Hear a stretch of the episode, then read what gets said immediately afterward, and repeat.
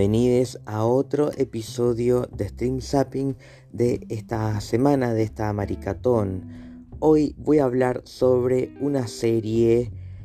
de Ryan Murphy que creó junto a Brad Falchuk y Steven Canals, muy conocida, llamada Pose. Es de Estados Unidos, obviamente, y comenzó en el 2018.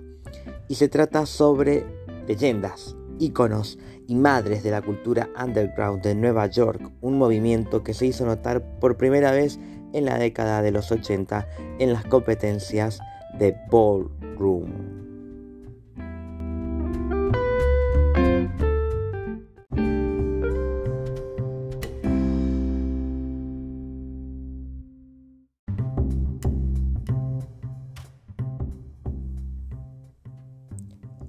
Antes de empezar a hablar sobre esta serie, te recuerdo que podés no solamente buscarnos en Instagram, arroba monstruos de closet, sino también puedes buscar nuestro blog que está disponible en la descripción de eh, el link de, nuestra cuenta de Instagram o puedes buscarlo directamente en queercineoc blogspot.com donde ahí vas a encontrar absolutamente la lista completa de todos los contenidos de los que hablamos en este podcast y sus respectivas formas de verlas en internet, ya sea en avisándote en qué plataformas están disponibles o em, acercándote el link en caso de que haya que buscarla en los rincones de internet. No es el caso de la serie de hoy porque no solamente está disponible completamente en Star Plus, sino que también la podés ver en Netflix. Es una serie que se transmitió a través de el canal, eh, ¿cómo se llama? FX, FX, que pertenece a la, empresa de,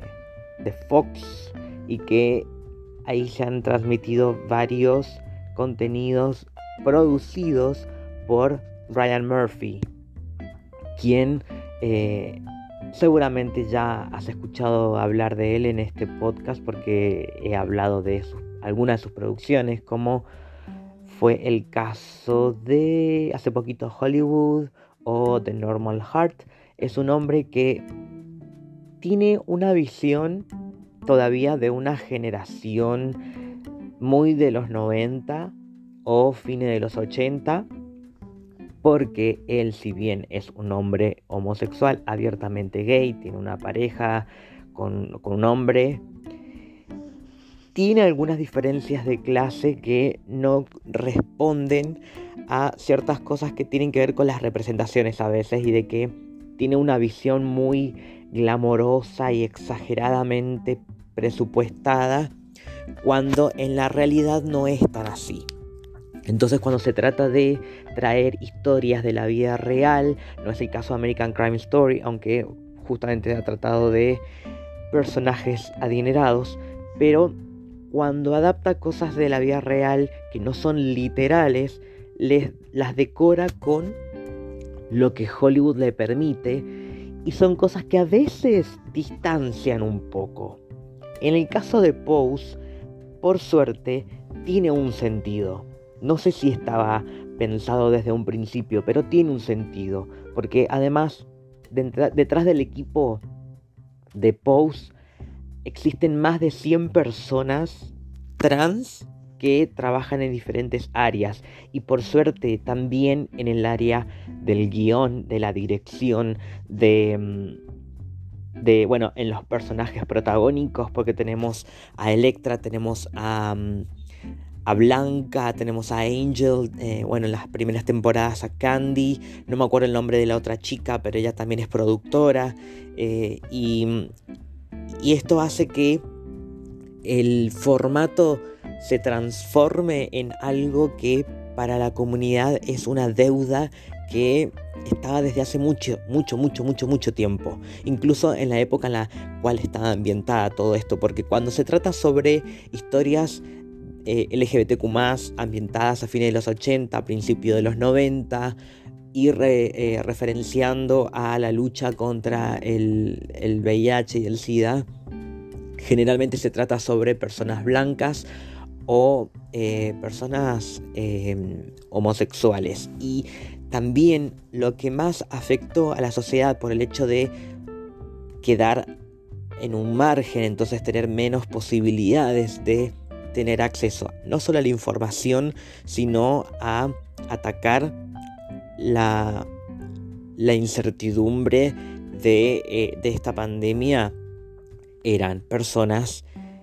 de minorías dentro de otras minorías, como en el caso, es el caso de las protagonistas, que son mujeres trans afrodescendientes. Es decir, están en una posición de la sociedad de, la más vulnerable posible. E incluso hoy en día también lo son, pero en esa época era aún peor. Entonces, que tengan esta representación me parece súper importante y no solamente a mí, sino a mucha gente, cualquier persona que se pone a hablar de Pose, porque quedamos fascinados con lo que, con lo que vemos, porque también sabemos que para tener como una referencia de la cual incluso ya hablamos en este podcast, pero en, en Queer Cine más que nada, que es Paris is Burning, donde ahí conocemos la historia real de las casas y de cómo sucede todo en el ballroom, tal vez no desde sus inicios, pero sí bastante de cómo lo vivieron en carne propia. Y acá parte de la producción está asesorada por personas que pertenecen a diferentes casas del ballroom de New York y que todavía em, se mueven dentro del, under de, de Nueva York con el ballroom.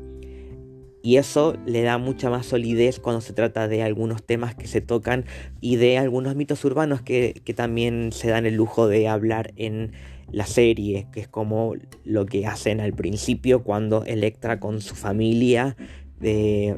The House of Abundance roban eh, o toman prestado, según ella, eh, estos trajes que están en el museo de, de la, creo que es de la época victoriana, puede ser, para ir a hacer la competencia y luego parte de su performance es que venga la policía a buscarles porque les estaban persiguiendo por haber robado a un, a un museo. Solamente para eso, no era para otra cosa. Y eso aparentemente eh, había sucedido, pero no hay forma de confirmarlo. Entonces es como un mito dentro del ballroom y desde la comunidad que se hablaba mucho y acá aprovecharon porque como tiene una carga narrativa muy interesante y, de un impacto para llamar la atención en la primera escena del primer episodio de la primera temporada para ver cómo te van a hablar sobre un universo aparte en el cual la gran mayoría de las personas no tenían idea de que existía. Ok, vamos a llamar la atención con este impacto. Súper interesante. Si van a ver cosas que no están bien ambientadas tal vez porque Ryan Murphy tiende a hacer esto en la gran mayoría de sus producciones y es no respetar del todo, intencionalmente, eh, la línea temporal de algunos sucesos, como es el caso de cuando Blanca, por ejemplo, que eh, ella se hace el test de, de, HIV y da positivo y la doctora que le, que le da la noticia trata de asesorarla cuando en ese entonces no había mucha información, porque esto todo sucede eh, más o menos en el 87, 88, que es cuando sucede en la primera temporada. Pero esto hasta 10 años después, recién que se empezó a tener un poco más de, de no solamente conciencia en los hospitales, sino de eh, más opciones para poder combatir a esa pandemia. Y ni pensar lo que sí se toca en la tercera temporada es el poco acceso que tenían las personas eh, de color o no, sé cómo se le dice, eh, sí, afrodescendientes o personas racializadas eh, que siempre tienen discriminación incluso en el sistema de salud y que es casi utópico que que tengan la posibilidad de un tratamiento. Por eso es parte del conflicto y que sabemos que con un poco de información. Vamos a saber que las cosas no fueron tan así, pero creo que la intención de la serie, no sé si solamente de Ryan Murphy, probablemente también de, de guionistas, es que con la serie se dé un poco de esperanza de pensar, ok, esto realmente no sucedió, pero pensemos en la posibilidad de cosas que podrían haber pasado, cosas que podrían pasar, cosas de pensando desde lo ideal, desde lo que nos gustaría que hubiera pasado, como por ejemplo también en Hollywood pasa esto de, ok, ya sabemos que esto no fue tan así, pero nos quedamos con lo que nos hubiera encantado que pasara, en lugar de poner la placa en el principio de basado en hechos reales, cosa que no sucede nunca. Está inspirado en algunas cosas que suceden y el ballroom principalmente que sí es algo real, pero no tan exacto como se cuenta ahí. Y eso hay que tenerlo presente, porque mm, hay una diferencia entre esto, entre Paris is Burning y por lo que también podemos tener hoy en día que es Legendary, que es este reality show donde trae el ballroom pero al formato televisivo. Entonces hay cosas que están adaptadas, no son exactamente iguales a como se, vivieran, se vivieron en ese entonces o como se sigue viviendo ahora. Pero que esa cultura ya formada de eh, principalmente la comunidad trans, pero también eh, otros aspectos dentro del espectro eh, de la comunidad LGBTQ principalmente trans, que para poder sobrevivir en la sociedad y sentirse que pertenecen a la sociedad o de alguna forma que puedan tener esperanza de ser alguien sin que les estén pisoteando todo el tiempo, de ahí es que se ha mantenido ese poder de defender sus raíces y de cómo, por ejemplo, existe el bobbing, por ejemplo, que lo, explican también en, la, en, el documental y acá en la serie se traduce, obviamente, que es en las revistas, principalmente la revista Vogue, que es la, la revista de, más importante en el mundo de moda, o por lo menos en ese entonces, que lo que hacía era imitar los, las poses de las modelos porque lo que, lo que se decía es que al no poder tener una representación en las revistas de una mujer trans o de una mujer afrodescendiente que afroamericana que eh, aparezca en la tapa de una revista de moda, entonces lo vamos a hacer nosotros. Y esto se convirtió directamente en un estilo, no solo de performance, sino también de baile, que luego se apropia Madonna, obviamente, en, al lanzamiento de su canción Vogue pero que esto también sirvió para que la comunidad se empoderara y que también se visibilizara lo que se estaba haciendo en ese entonces. Sí, hubo apropiación, pero también hubo representación porque Madonna en su equipo de coreografía, sí, de coreografías y de... Eh, siempre estuvo rodeada por gente de la comunidad. Ella no, no sé si lo es porque no quedó claro, pero tampoco importa. Pero ella es una aliada que tal vez en ese entonces se puede haber malinterpretado. Y yo no soy fan de Madonna, pero entiendo que el hecho de que ella lo haya, haya interpretado esta canción y que fuera un icono y que lo es hoy, hizo que todo esto se pudiera hacer más visible. Hoy cuando alguien dice, ¿qué es lo que es el bobbing? Ah, lo que hace en el video de Madonna. Bueno, y de ahí investigar y saber que tiene un trasfondo y un pasado y que eso no fue la, raíz, pero que vino a ayudar un poco. Y que es lo que un poco también comparte el personaje de Blanca cuando se pone a hablar sobre esto, como diciendo, ok, ella no es trans, no es, no es gay, no es negra, pero nos está ayudando y ella es un icono pop y un icono en muchos sentidos que está haciendo que esto se hable. Ponele que pase de moda. No pasó. Pero ponele que pase de moda. Eh, nosotros vamos a seguir haciendo lo que hacemos porque es parte de nuestra vida. Y que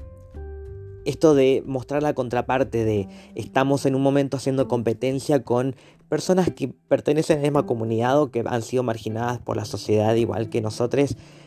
Hablo de los personajes eh, vamos a competir entre nosotros, pero no por el hecho de ganar, cuando en algún momento parece que sí, porque Electra es bastante competitiva, sino por el hecho de que nosotros también podemos, nosotros también tenemos glamour y podemos mostrar muchísimas cosas, a pesar de que tratamos de tener un techo y de conseguir un trabajo digno sin tener que llegar a, por ejemplo, lo que Electra en un momento también empodera, que es el trabajo sexual, pero que son personas que tienen sueños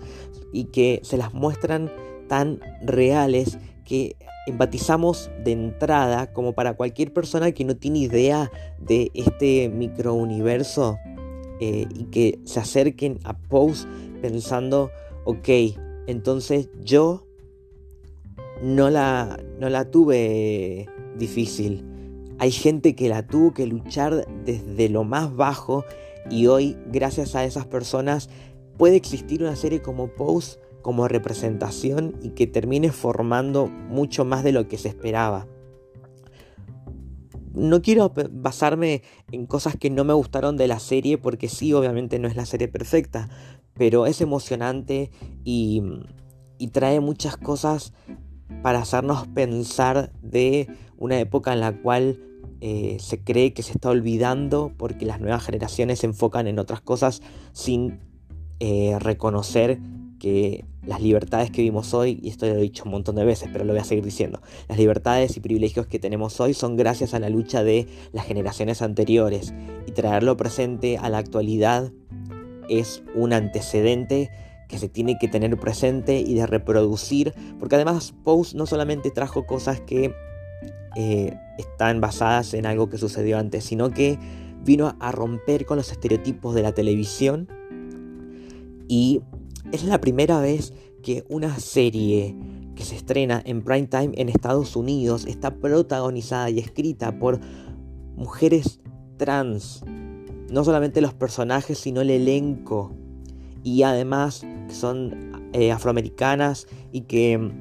Em, me olvidé que iba a decir. y que... Ah, y que por lo menos en Latinoamérica se estrenó con subtítulos en lenguaje no binario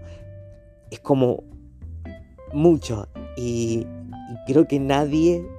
va a poder igualarlo. Ojalá que quieran intentarlo para que pueda haber cada vez más contenidos como este. Pero Pose fue la primera serie que lo logró. Y con solo tres temporadas, yo creo que habría que visitarla cada tanto para recordar, ok, mira, qué lindo esto, qué lindo aquello. Pero no nos olvidemos de que la comunidad LGBTQ todavía está luchando. Y me quedaba con ese mensaje final. wow. No sé si alcancé a decir todo lo que quería decir, pero qué linda serie. Espero que les haya gustado el capítulo. Supongo que si están escuchando esto es porque la vieron. Y si escucharon todo esto y todavía no vieron la serie, vayan a verla, porfis. Y me corrijo, no está disponible en Netflix, ya la sacaron, debe ser por cuestiones de derechos, porque ahora muchos contenidos que estaban ahí se fueron directamente para Star Plus, pero en Star Plus está completa, ya terminó hace bastante, el año pasado creo que terminó. Y bueno, importa cuando estés escuchando esto, la serie ya la puedes ver de, de principio a fin. Me despido hasta el próximo episodio.